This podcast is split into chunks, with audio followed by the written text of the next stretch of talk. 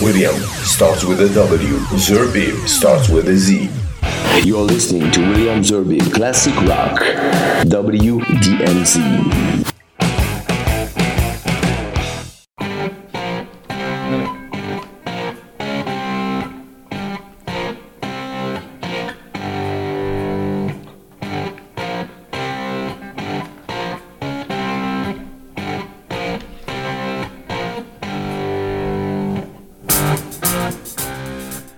Bonsoir à toutes et à tous, très heureux de vous retrouver pour ce nouveau numéro de Classique euh, Rock avec, euh, eh bien écoutez, vous le savez maintenant depuis longtemps, le grand Manitou euh, du rock and roll en France. J'ai nommé David Togis qui sera mon invité, mais qui l'est depuis quand même un certain temps, donc vous le connaissez, ce n'est plus une surprise.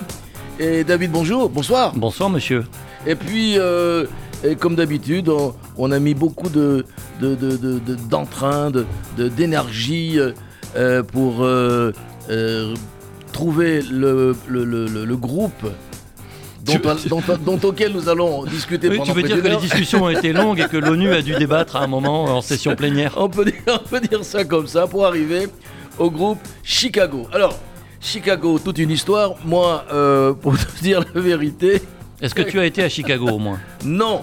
moi oui. Alors pourquoi Chicago d'abord s'appelle Chicago? Parce qu'au départ, moi je les connaissais sous le nom de Chicago Transit Authority. C'était leur nom de départ. C'est trop, long. Et puis, euh, qu'est-ce qui leur a pris de, trouver un nom pareil? Parce que c'est comme si demain matin je m'appelais euh, la butte Montmartre, quoi, tu vois. Bah, ça aurait pu être pire, t'aurais pu t'appeler RATP aussi. Parce que c'est la compagnie de bus de Chicago en fait. RTM, non, sais plus RATP qu'à Marseille, c'est RTM. si tu veux, mais le, problème, c'est que euh, dans ces années-là, euh, où on voulait à la fois être un peu euh, onirique et, être dans la réalité, certains se disaient je vais faire une référence à quelque chose qui existe. Dans les groupes italiens, dont je parle environ toutes les 4 secondes, surtout quand nous préparons les émissions, il y a des, groupes qui se, qui se nommaient par, en référence à une boulangerie. Enit, non, non. Enid, c'est la, fameuse compagnie de, de, de, de pétrole ou d'essence que l'on voit partout. Non, là, ne connais pas Enid, avec le, dragon noir sur, sur, fond jaune. Bon, c'est pas grave. C'est l'équivalent d'Esso, mais chez les Italiens. Je pensais que tu étais un connaisseur de, ah oui, mais alors, si tu parles de marque et d'entreprise, c'est autre chose au niveau des copyrights. Et puis, euh, non, il y a Camel, si tu veux, mais Camel, ils ont joué avec ça, avec l'ambiguïté. C'est vrai. Mais ça veut dire chameau, donc ils pouvaient. Alors, Chicago, euh, ex-Chicago Transit Authority, c'est vrai, d'abord, est-ce qu'ils sont tous de la ville? Non, même pas. En fait, ils se sont formés à Chicago, et dès le deuxième album, qui était un double album, les deux premiers sont des doubles albums, donc quand même... Euh, faut le sortir quand même, faut le faire. Hein, ils, avaient du contenu, hein.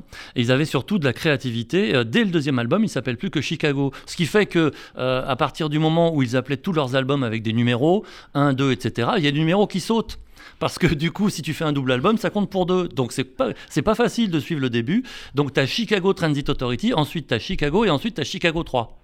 D'accord, oui, parce que oui, ça a été deux doubles. Voilà, bon, et je te parle pas du, du, du quadruple de live album, euh, qui n'a pourtant pas compté pour quatre, enfin bref. Alors pourquoi ce choix, cher ami? Pourquoi euh, euh, Parce qu'en réalité, c'est lui qui choisit. Moi, j'y suis pour rien. Moi, je suis là, un parfait béotien. Non, alors pourquoi Chicago? Moi, je vais te dire pourquoi. Oui.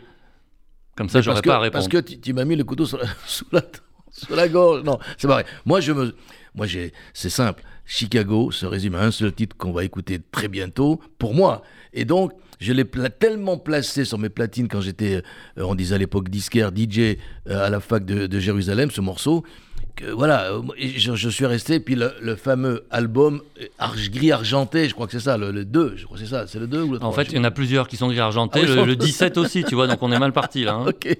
Bon, en tout cas, c'était le 2. Moi, je parle parce que, bah, quand même, ça fait un certain temps, 50 ans. Alors, oui, pourquoi avoir choisi ce groupe? Parce que moi, je, moi je, me suis, je me suis dit à un moment donné, attends, il m'a dit Chicago mais pourquoi pas faire du rock comparé On parle de littérature comparée, pourquoi pas avec Blood, Sweat and Tears? Monsieur est malin. Euh, en fait, euh, il y avait un producteur qui s'appelle James Gersio, euh, grande tradition italo-américaine de la musique, qui s'est dit, mais tiens, pourquoi pas mettre des cuivres dans le rock et permettre à des groupes de s'enrichir avec cette puissance, alors toi tu dirais ce soul, ce jazz, ce blues, ce qu'on veut, dans des morceaux de rock. Et puis évidemment, euh, il y a un électrochoc, c'est les Beatles, qui commencent euh, dès euh, les années 64-63 avec George Martin à faire des arrangements extrêmement touffus grâce à, la compétence musicale de, Martin et à la curiosité de McCartney. Mais enfin, on commence à dériver. Et donc, ils écoutent Got to Get You Into My Life avec ces cuivres qui sont omniprésents. Et, et là, les fondateurs, notamment Robert Lamb, un des derniers à être encore dans le groupe aujourd'hui, se disent, ben oui, on peut faire un groupe de rock avec des cuivres. Et il se trouve qu'effectivement, il y a une mini concurrence avec Blood, Sweat and Tears, qui eux étaient de New York, et vraiment de New York. Hein, euh, on pourrait même dire des juifs new-yorkais. D'accord, euh, disons-le alors. Ben, devine qui était le producteur de leurs albums à Blood, Sweat and Tears? Le même, Garcio. Ah bon, en plus? Et eh oui, donc il, a, il, a, quand même, euh, il, a quand même euh, oublié d'être con, comme on dit. Et euh, il produit un groupe qui marche moyennement, c'est Blood, Sweat and Tears, parce que dès le deuxième album, il n'y a pas vraiment un, énorme succès, alors que Chicago, ça marche tout de suite, donc il reste avec Chicago. Et donc ce titre, ce fameux titre dont on parlera par la suite, que j'ai mis 100 000 fois sur mes platines parce que franchement, c'est un monument. C'est 25 or 624. Tout le monde l'a compris. Il y a une petite, euh, euh, comment dirais-je, une petite, ben, euh, petite blague là-dessus parce que 25, on n'a jamais fait 624, mais peut-être qu'on en reparlera. Je voudrais d'abord qu'on écoute tout de suite ce morceau. 25 or 624, il y a tellement de choses que tu vas certainement en parler pendant une heure. Très bien, donc on passera qu'un seul morceau ce soir. 25 or 624, Chicago.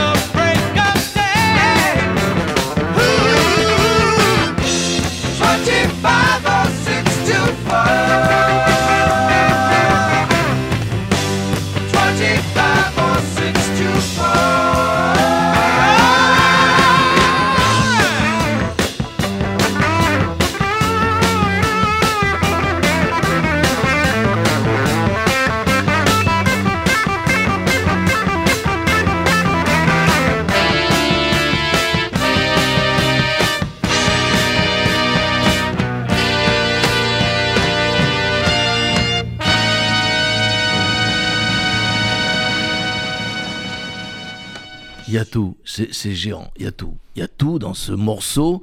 25 or 60, il y a tout, il y a, il mais il ne manque rien. Il y a, cette constante de la basse qui. Tout le monde tourne autour de la basse, la batterie qui est derrière, les, les cuivres qui vont et qui viennent, ce solo de guitare, la voix de Pete Setter, enfin, il y a tout. C'est un monument. Ce titre, je l'ai dans la tête depuis 1970 ou 71, je sais plus. 70. Voilà. Et il, il- sans arrêt, j'ai envie de le réécouter. C'est- magique. C'est incroyable. c'est un thème morceau culte alors. Ah, complètement. Parce que il y en a comme ça quelques-uns, qui est toujours de, de cette période où, où j'étais effectivement au platine. Euh, mais mais il n'y en a pas non plus des tonnes. Et pourtant, il y avait des tonnes de groupes. hein. Et euh, il il y, a, y, a, y a- y a Free, il y a, Inagala Davida. Bon, il y en a comme ça, il y a trois ou quatre. euh, il y a Rare Earth, il y a trois ou quatre euh, euh, titres qui sont sortis et que j'ai toujours dans la tête. Et celui-là en fait partie, c'est gigantesque. Monsieur, qu'en pensez-vous? Alors, ça dépend ce que tu veux savoir, mais en fait, euh, cette, Tout, pro- je veux tout savoir. Mais comment ils ont fait pour sortir un truc pareil, quoi On est en 1970, c'est ça cette, cette progression d'accord, on, on la retrouve un petit peu dans certains tubes qui datent euh, d'un petit peu avant, comme Summer in the City des Lovin' Spoonful, Oui. ou dans The Letter des Box Tops. C'est vrai. Et euh, au niveau de la guitare. super morceaux. Au niveau de la guitare, euh, c'est un peu dans le style d'Alvin Lee, c'est-à-dire que ça joue vite, mais euh, pas à une vitesse supersonique et avec des enchaînements euh, comme allait plus tard en, créer le jazz fusion avec des gens comme McLaughlin et, et le heavy metal avec des gens comme Malmsteen au début des années 1980. Euh, là où c'est intéressant, c'est que d'abord, parce que c'est pas toujours le cas, le refrain euh, est un tempo qui est à la moitié du couplet, euh, et donc ça, ça donne une identité particulière au morceau. Ensuite, c'est chanté très haut, donc la première virtuosité qu'on entend, c'est celle du chanteur. Et puis, c'est le solo de guitare, parce qu'il a des parties bien distinctes. Euh, Il y a beaucoup de tutos hein, sur Internet pour jouer le solo de guitare, mais c'est vrai que c'est tellement particulier que est-ce qu'on a envie vraiment de refaire ce que Terry Cat faisait sur ce morceau, parce qu'il a vraiment été très inspiré. C'est sur le plan technique d'abord un jeu où il alterne les, les styles et, euh, et les, et les les couleurs en changeant les micros en fait de sa guitare, ce qui, veut, ce qui lui permet de jouer plus ou moins grave ou aigu. Et puis ensuite, il y a le moment où la wah-wah arrive, euh, ce qui donne une modulation supplémentaire, une énergie supplémentaire. euh, et puis, comme tu l'as dit, poussé par les cuivres. Et d'ailleurs, dans le final du morceau, on est purement dans le jazz. Absolument. Il y a vraiment Absolument. énormément de, de, de- comme on dit, de pêche de cuivre avec euh, cette note, ces notes très longues. Là, on est carrément dans un grand orchestre et on voit d'où viennent les un big band, quoi. Oui, oui, mais Ah, ça on- pourrait on- être aussi très euh, américain, quoi, philharmonique. Bah, euh, Il n'y a pas beaucoup d'exemples, hein, donc je ne sais pas si on peut dire si c'est très américain, parce que euh, un groupe avec des cuivres euh, qui, qui ont cette importance-là et qui restent quand même du rock, c'est-à-dire pas du funk, pas Earth, Wind and Fire euh, euh, ou autre, ou, euh, des, ou des crooners, c'est pas si fréquent. En fait, il n'y a que Blood, and- pardon, il y a que Blood, Sweat and Tears, quoi, en fait. on, on peut dire que dans ceux qui ont marqué l'histoire et qui ont utilisé des cuivres de manière importante, un petit peu parce que la grande différence avec Blood, Sweat and Tears, c'est qu'il y avait beaucoup plus d'influence classique et que de temps en temps, les cuivres avaient beaucoup moins d'importance que par exemple une flûte ou des violons. Euh, et, le, et le piano euh, est, est plus important aussi, était plus important, puisque à la base de Blood, Sweat and Tears, il y a euh, Al Cooper qui était quand même pianiste à la base. Alors, euh, on est là pour écouter de la musique. Ton deuxième choix, euh, parce que la sélection, c'est monsieur, je le dis toujours, je le précise, parce que si vous avez des doléances, envoyez-lui des lettres recommandées, évidemment. Alors, euh, le, toujours, dans- on est dans Chicago numéro 2, Make Me Smile. Oui, j'ai quand même fait le choix euh, de, de, de ne pas privilégier les balades parce que tous les grands tubes de Chicago, notamment en arrivant vers les années 80, Voilà. c'était des balades et là ça aurait fait une émission de balades. Et puis c'est vrai que la période la plus créative, euh, ce sont les trois premiers albums, hein, on peut dire ce qu'on veut. Et donc euh, bah, il y a un autre morceau de, de Chicago 2. Euh, c'est un, un tube qui a quand même euh, atteindre le, le top 10 euh, euh, dans les classements de singles aux États-Unis. Et on retrouve une, une trame mélodique plus évidente peut-être, et avec toujours des cuivres majestueux. Eh bien, on va écouter Make Me Smile.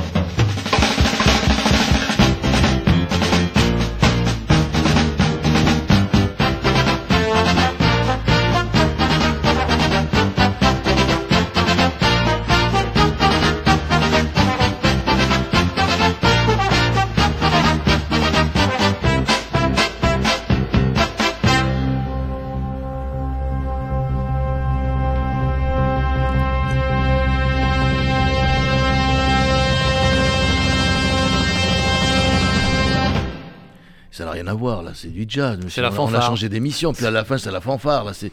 Mais ils C'est font ce qu'ils veulent. Faut pas oublier que la moitié de ces gens-là étaient étudiants quand même euh, dans une grande université de Chicago. Euh, ils ont des compétences qui leur permettent euh, d'aller où ils veulent. Et puis à partir du moment où ils sont signés sur la plus grande maison de disques et que dans ces années-là, on est très très curieux de tout, à la fois dans le business que dans le public, ben, ça, ça- Oh non, mais restons-y dans ces années-là. C'est quand même des années que j'ai un peu connues.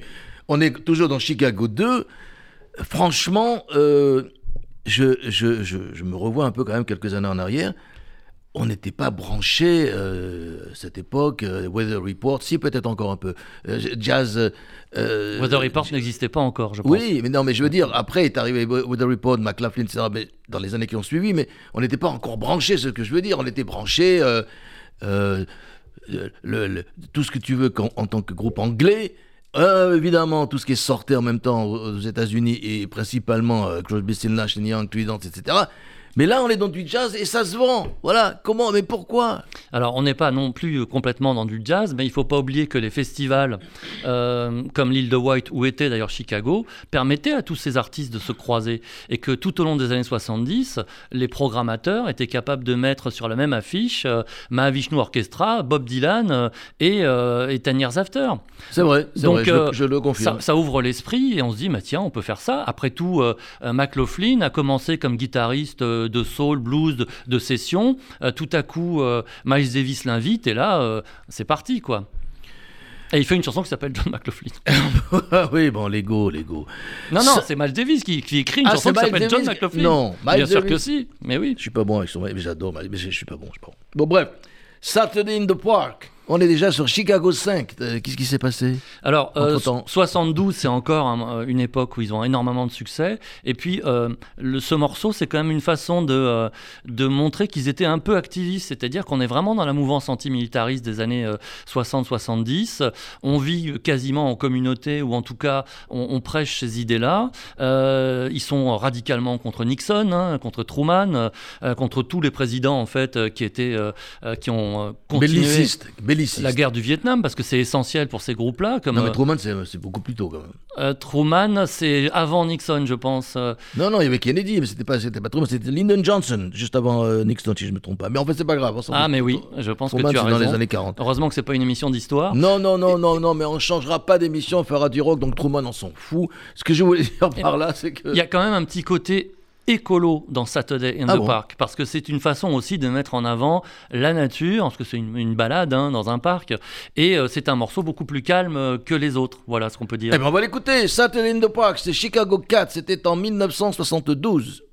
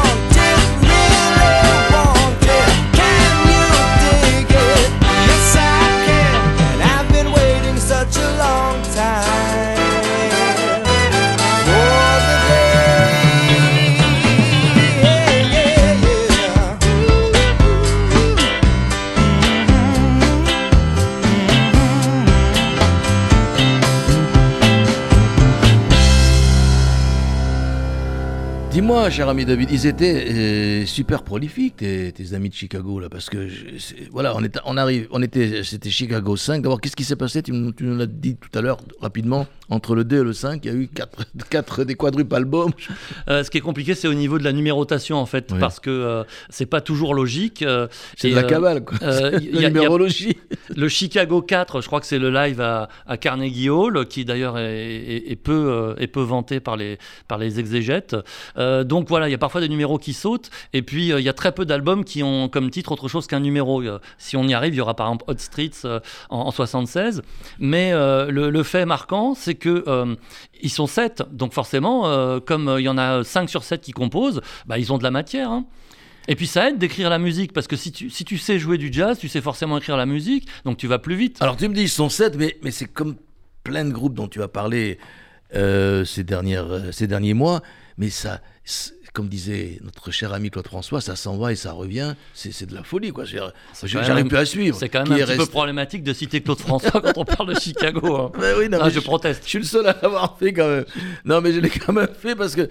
Non, mais c'est sans arrêt ça. Les types, ils partent, ils disparaissent, ils reviennent. Je parle même pas que de Pete Seeger. Alors non, euh, dans Chicago, c'est pas tout à fait ça en fait. Euh, si on prend l'exemple de Peter Cetera, euh, il est parti en 85, donc il a quand même largement attendu avant de partir. Et puis le pauvre Terry Cat, dont on a entendu le merveilleux solo, lui, il est mort accidentellement euh, en 78. Euh, les autres euh, sont partis pour des raisons qui étaient probablement liées à la fatigue, parce que Chicago, c'est un groupe qui tourne tout le temps. Là, en septembre, en ce moment, ils sont en tournée. Donc, Ils et- ont 75 ans, 80 voilà, ans. les, les fondateurs ont cet âge-là, mais il en reste quand même trois de, de l'origine, trois dont deux de la section de cuivre quand même, hein, c'est assez fort. hein. Et le, le gars qui joue du trombone, on peut se dire, mais lui, il doit se dire de temps en temps, mais à quoi je sers? Eh ben non, il est toujours là. Et en plus, il compose, c'est James euh, Et donc, euh, Robert Lamb, qui est quand même euh, l'âme du groupe, haha, Ah bah oui. euh, lui, il est vraiment toujours là, et, et, on peut dire que comme il compose beaucoup plus que les autres, sa présence est plus importante. Mais ce qui s'est passé, mais on, on y arrivera peut-être après, c'est que à partir du moment où Cetera est parti, c'est devenu un autre groupe. C'est un peu comme Fleetwood Mac, ça n'a plus rien à voir au niveau du son, au niveau des compos, au niveau de la production. Et d'ailleurs, les cuivres, à partir des années 80, ont bien du mal à trouver, à trouver une ouverture pour se faire entendre. Euh, mais c'est un autre style. Et euh, les musiciens qu'ils vont embaucher à partir de cette époque-là et qui vont là, pour le coup, beaucoup changer, vont essentiellement venir du rock californien. Ce sont des multi-instrumentistes euh, qui touchent à la perfection. C'est-à-dire super chanteurs, super bassistes, super claviéristes. Ils ont, bah, quand on s'appelle Chicago, on prend les meilleurs, hein, on n'a pas de problème. Donc voilà, le problème, c'est surtout à partir des années 80. Avant, le groupe était assez stable, même si du point de vue, à mon avis, de la, de la créativité, ça s'est tari dès 1975. Alors là, on arrive à 1973, c'est Chicago 6, et on va écouter Feeling Stronger Every Day, et tu nous en diras quelques mots après.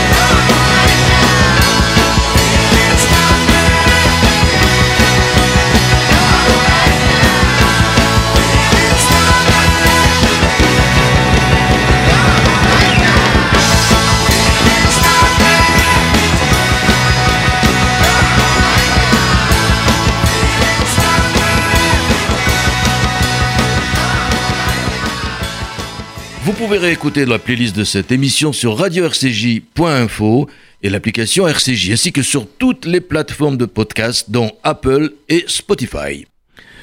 Alors là, mon cher David Togis, je rappelle pour ceux qui ne le savent pas que cette émission est une, un spécial Chicago, ça je pense que vous l'avez un peu compris, mais que nous sommes avec David Togis, spécialiste, s'il en existe, et très peu il y en a sur, dans ce monde, en tout cas dans les radios, euh, province, Paris, ailleurs. On voyait il y en a les pas violons. beaucoup. Et qui voyagea un jour à Chicago en plus. Et en Pendant, plus, pendant qui 10 partait à jours. Chicago. Eh oui. Non mais franchement, là... euh, C'est une merveille ce final. Non mais attends, là c'est Elton John à la fin. C'est Bah, du rock'n'roll. Si tu- Non mais, c'est Elton John, ça, c'est- ça- il change de style complètement. Il y a un côté très roots, je trouve, quand tu prends le piano, notamment qu'on entend en fond. C'est ça aussi qui est formidable dans Chicago, c'est que si tu prends par exemple juste la partie de batterie, c'est exceptionnel parce que c'est pas juste, on marque le temps. Et euh, les cuivres sont essentiels, donc on a l'impression d'avoir un, un grand orchestre de jazz avec Elvis Presley qui vient d'arriver euh, et des accords de piano de Jerry Lee Lewis. Et là, euh, à ce niveau-là, ils sont 100% américains. Et euh, faut imaginer ça en live sur scène. Oui. C'est de la folie pure. Certainement. Alors il continue apparemment encore avec ce genre de titre aujourd'hui. Bah, évidemment, mais ils ont toujours les cuivres, toujours. C'est la même formule. Et ils ont en ce moment, euh, en tournée, un, un batteur qui est un cubain euh, et euh, un percussionniste en plus. Parce qu'ils n'ont pas toujours eu un percussionniste en plus. Mais ce qui est génial d'ailleurs, c'est que si vous allez sur une, une chaîne de vidéos bien connue qui commence par Y et qui finit par Tube, vous avez des extraits de concerts de Chicago avec focus sur la batterie. C'est extraordinaire. Écoute, euh, ce qui est quand même euh, incroyable, c'est que ces gens-là tournent, bon, on l'a dit, ils ont en, gros entre 72 et 80 ans, je crois, je sais pas, en tout cas, ils sont euh, autour de 75 ans, mais ils sont déjà venus en France?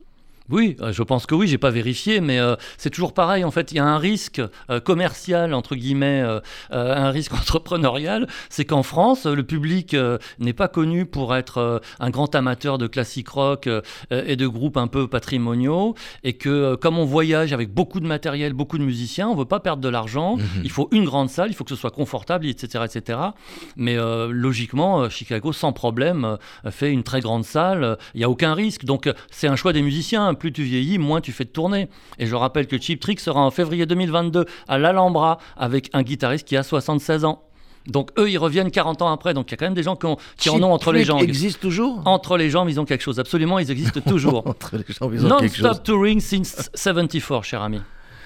Bien, ben, c'est bien de donner quelques informations Je, sur je les crois groupes. que c'est une question de choix, en fait, hein, de ces groupes-là, de cette génération. Tu as ceux qui savent qu'ils perdront de l'argent. Je sais pas, je prends l'exemple de Rush qui a arrêté de jouer en, en Europe euh, dès les années euh, 90, alors qu'ils avaient un succès monumental euh, aux États-Unis et au Canada. Et puis tu as ceux qui viennent, y compris, euh, si c'est un peu juste, parce que voilà, ils aiment la France. Enfin, on n'imagine pas Springsteen euh, bouder la France euh, euh, tant qu'il pourra tenir sur ses jambes. Et lui, il a bientôt 70. Non, il a un peu plus, il n'est pas né en 49 le- Euh, Peut-être qu'il a dépassé aussi. Je pense qu'il a des... Enfin, en tout cas, c'est pas grave, on parlera de Springsteen un autre jour et ça fera plaisir à mon ami euh, Balouli. hein, Ah, de Rolling Stone. Notre ami. Notre ami Balouli de, de Rolling Stone. Alors là, on arrive dans un grand, vers un, vers un grand standard de Chicago. Euh, encore une fois, c'est pas du tout le même style. Et on est en 73, 16, pardon. Oui, j'ai pas pu l'éviter celui-là parce que c'est leur premier numéro 1. Et c'est vraiment la balade euh, qui fait pleurer dans les chaumières. Euh, C'est un garçon qui dit à une fille euh, Si jamais tu me quittes maintenant, trois petits points. Ça existe encore, ça. Et, euh, et en plus, il y a un très joli solo de guitare acoustique. Eh ben, on va écouter If You Leave Me Now, très connu quand même.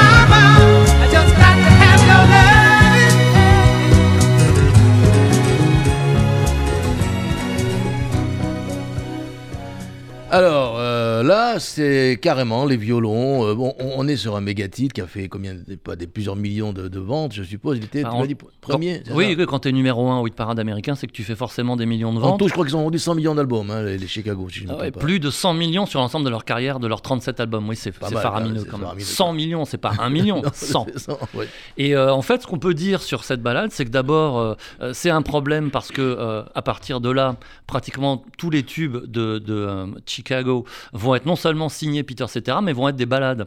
C'est pour ça que j'ai fait l'effort de pas mettre que les tubes, sinon il y aurait que des balades.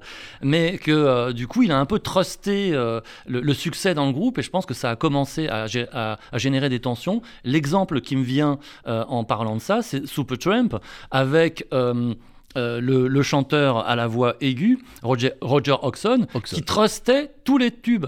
Et donc derrière, euh, tu avais euh, Rick Davis, qui avait beau être fondateur comme lui du groupe, pianiste, chanteur, lui, il faisait des morceaux qui remplissaient les albums, mais forcément, ça crée des tensions. Tous les tubes étaient systématiquement signés Hodgson. Mais là aussi, il y a quand même eu des tensions, je suppose, chez Chicago. On peut Oui, pas mais c'est par rapport au changement de style. euh, et, Voilà. et- et là, euh, j'avoue que c'est difficile à dépêtrer parce qu'à mon avis, c'est une question de mode et, et de recherche du succès. Hein, c'est pas autre chose.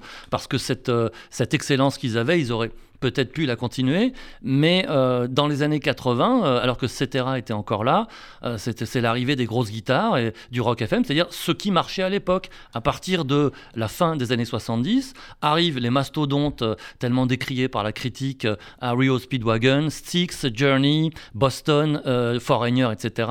Et ça a une grande influence sur beaucoup de groupes. Et Chicago, pendant presque dix ans, est devenu un groupe comme cela, en fait. On savait qu'il y avait des grosses guitares, des morceaux à quatre temps euh, bien charpentés. Et d'ailleurs, euh, euh, on va peut-être en écouter, si on arrive jusqu'à la septième prévue, Stay the Night, c'est un morceau de Rock FM. Bah écoute, avant d'écouter Stay the Night, je te propose d'écouter, parce que en plus l'album, c'est plus de Chicago, c'est Hot Streets. On va écouter Alive Again, et tu nous diras deux mots là-dessus.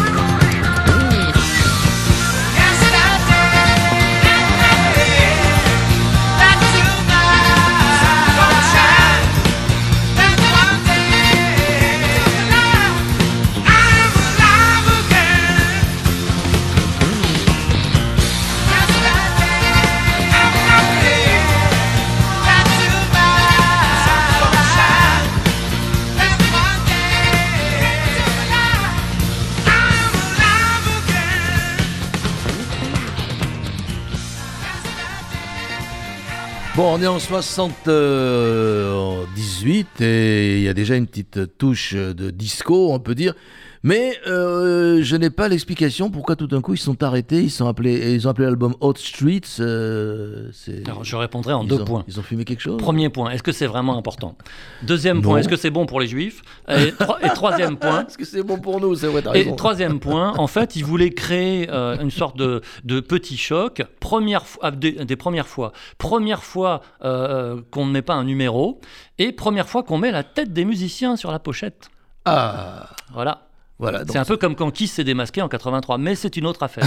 tu veux pas faire de spécial Kiss, hein, alors Ah ah il y a- il y a de quoi Ah dire non. pourtant. Avec Chaim Weitz, Oui. Alors euh, là. il y avait- et il y a aussi Paul Stanley, oui, qui vient de Hongrie aussi. Mais bon, non, mais il n'y avait, il pas le. le non, ils mec- sont que deux là, faut pas non plus Non, euh, il- il exagérer. il n'y avait pas le mec de Haïfa, non, c'est dans le Oui, c'est Chaim Weitz. Ah, c'est Chaim Weitz, oui, le bassiste chanteur.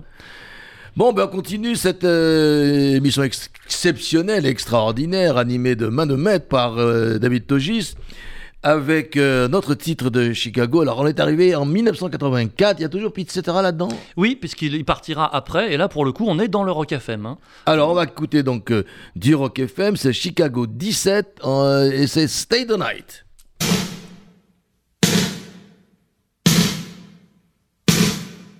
I don't want you to misunderstand me. I just want to say what's on my mind.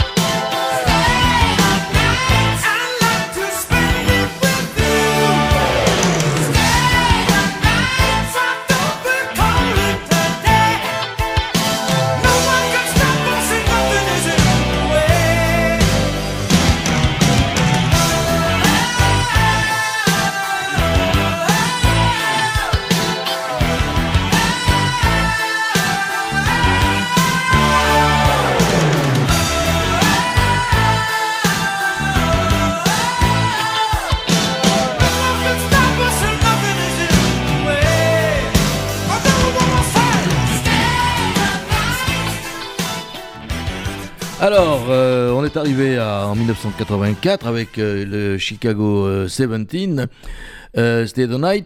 Pour terminer cette émission, je te propose d'écouter euh, encore une espèce de balade. Euh, euh, on est en 1988, donc quatre années plus tard. Là, il n'y a plus de Pete Cetera, je crois. Il est parti déjà. Il est parti, mais euh, ce que je voulais dire, c'est que c'est- toujours le même groupe hein, qu'on écoute. hein. Parce que là, on avait l'impression d'avoir quelqu'un d'autre. hein. Non, mais tout à l'heure, on écoute. Non, non, mais ça, c'est sûr.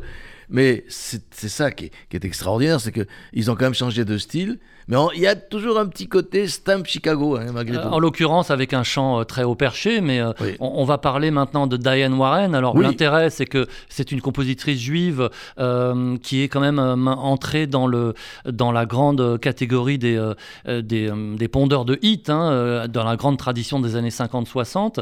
Mais surtout, ça montre que Chicago, à la fin des années 80, euh, délègue ses compositions à des spécialistes, à des professionnels, et donc ils perdent en créativité, ils changent leur son. C'est aussi un signe, ça, quand même, quand on commence à moins composer.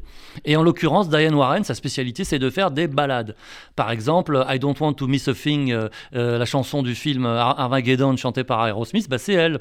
Et elle a fait des tubes, mais en pagaille pour des millions de chanteurs du monde entier. Eh ben, pour terminer cette émission, cher ami, nous allons écouter donc euh, euh, Look Away. Ça, on est en- encore une fois, c'est Chicago. euh, Et c'est leur dernier numéro 1. et c'est le dernier, voilà, absolument, le dernier numéro 1. Et le temps pour moi de te remercier d'avoir participé à cette émission qui sera donc une émission historique. Euh, annoncer à nos amis et à nos fidèles amis que la prochaine sera sur Police. Ça te fait plaisir, ça hein? Ah oui. J'ai longtemps hésité avant. hein. Eh ben, ce sera quand même sur Police. Ce sera en novembre euh, prochain. Et donc, souhaiter une excellente nuit à tout le monde. Salut. Merci d'écouter WDMZ et d'écouter surtout euh, les sermons rock'n'roll de David Togis. Bonsoir et à merci. bientôt. William. Ciao.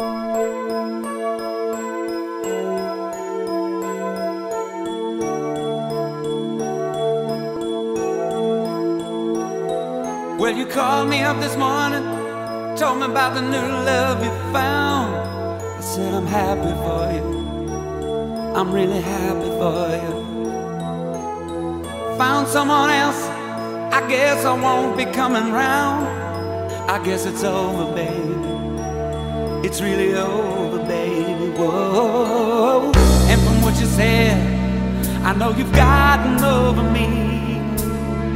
It'll never be So if it's gotta be this way,